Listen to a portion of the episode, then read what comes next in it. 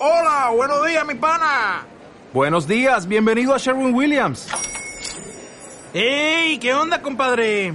¿Qué onda? Ya tengo lista la pintura que ordenaste en el ProPlus app. Con más de 6.000 representantes en nuestras tiendas listos para atenderte en tu idioma y beneficios para contratistas que encontrarás en aliadopro.com. En Sherwin Williams somos el aliado del PRO. Oye, César, vamos a ver, eh, ¿cuál es la razón de ser de la escuela? Eh, bien, conviene reflexionar precisamente sobre, el, sobre lo que significa la educación y sobre lo que es la escuela, ¿verdad? eh, un filósofo francés, Gaston Bachelard, hace ya casi 50 años, en un libro llamado La formación del espíritu científico, decía que, eh, que había que fomentar una sociedad hecha para la escuela y no una escuela hecha para la sociedad esa frase, esa consigna que le da la vuelta a uno de los falsos pretextos que, precisamente resuenan hoy por doquier, ¿no? Eh, a la vez formula con esa frase el ideal de lo que es la escuela y lo que debe ser la escuela laica, ¿no? Esa, esa frase propugna no solo eh, que hay que liberar la escuela de todos los grupos de presión de la sociedad civil, ya sean religiosos, económicos, políticos o de cualquier otro tipo, sino también que hay que promover la libertad de los niños para que sean ellos quienes puedan desarrollar perfectamente sus cualidades, sus capacidades y sus ideas de la mejor manera posible, al margen, por supuesto, de dogmatismos impuestos. Esa es la razón de ser de la educación y de la escuela, precisamente, ¿no?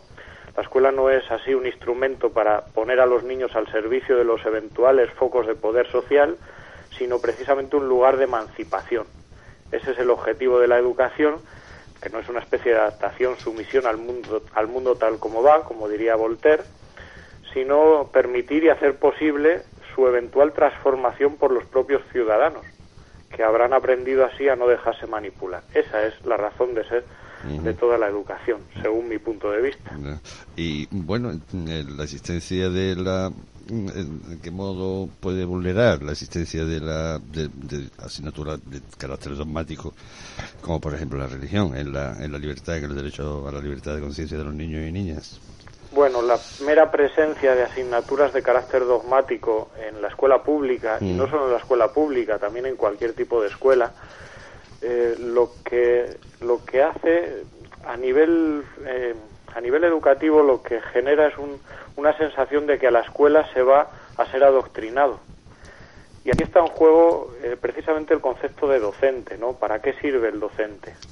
Los latinos hacían una distinción muy clara entre la palabra magister y la palabra dominus. Las dos hacían referencia al docente, a la persona que se encarga de, de enseñar en la escuela.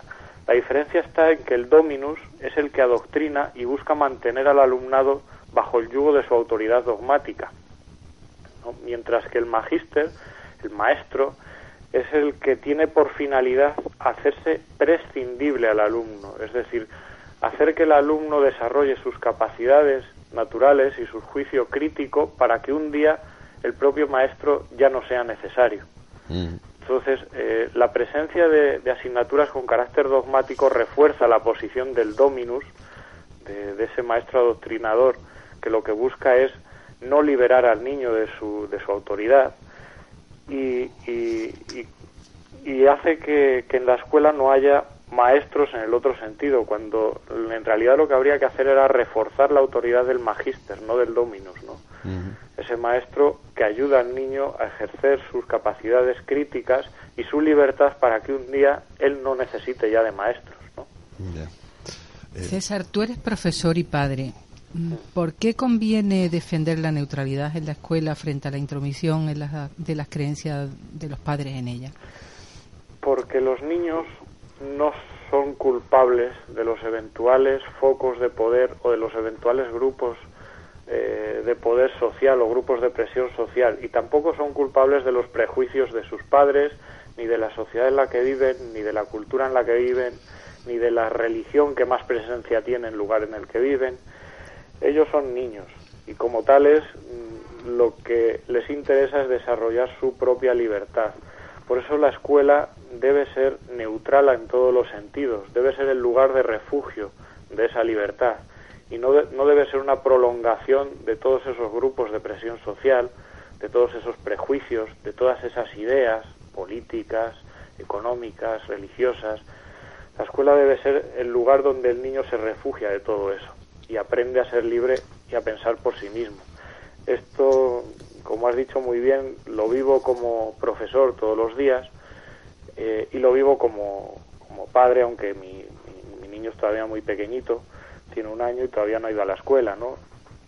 Pero como profesor sí me encargo mucho de decirle a mis alumnos que, que, lo que más les va a beneficiar a largo plazo no es acumular conocimientos, sino aprender a pensar por sí mismos.